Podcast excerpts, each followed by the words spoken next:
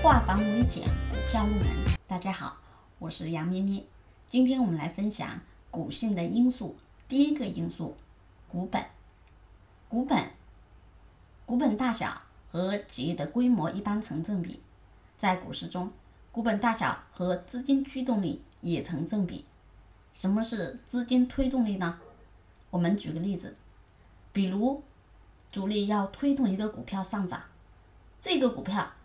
它的总股本是五个亿，那么主力资金可能至少要比五个亿多，可能要十个亿或者二十个亿、三十个亿，对吗？那么再举个例子，假如主力现在要推动一个个股上涨，这个个股的总股本是一百个亿，那么请问，他再拿十个亿、三十个亿、五十个亿，能否推动？显然。推不动，对吧？这就是我们讲的资金驱动力，也叫资金推动力。推动一只个股上涨时所需要的资金力度，一般来讲，相同数额的资金在推动小盘股上比较容易。举例，比如我们刚刚说的，这个总股本只是五个亿的叫小盘股，或者叫中小盘股，那么。可能主力拿十个亿就可以很容易推动它上涨，但是如果这个个股总股本是一百个亿，主力拿十个亿能否推动？很难，或者几乎不可能。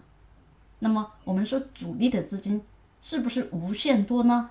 显然它也是有限的，所以相对而言，主力他也比较喜欢去做中小盘股，因为。中小盘股的总股本不大，一般集中在五个亿到十个亿之间。主力的资金呢不是无限大，有的主力可能本身也就几十个亿，对吧？他要拉动一百个亿的个股，那是非常难的。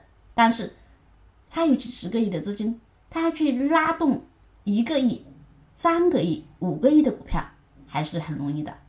所以，这就是。股本，股本会和它的股性产生关系，和资金推动力会产生相应的对比关系。好，以上是我们今天分享的内容。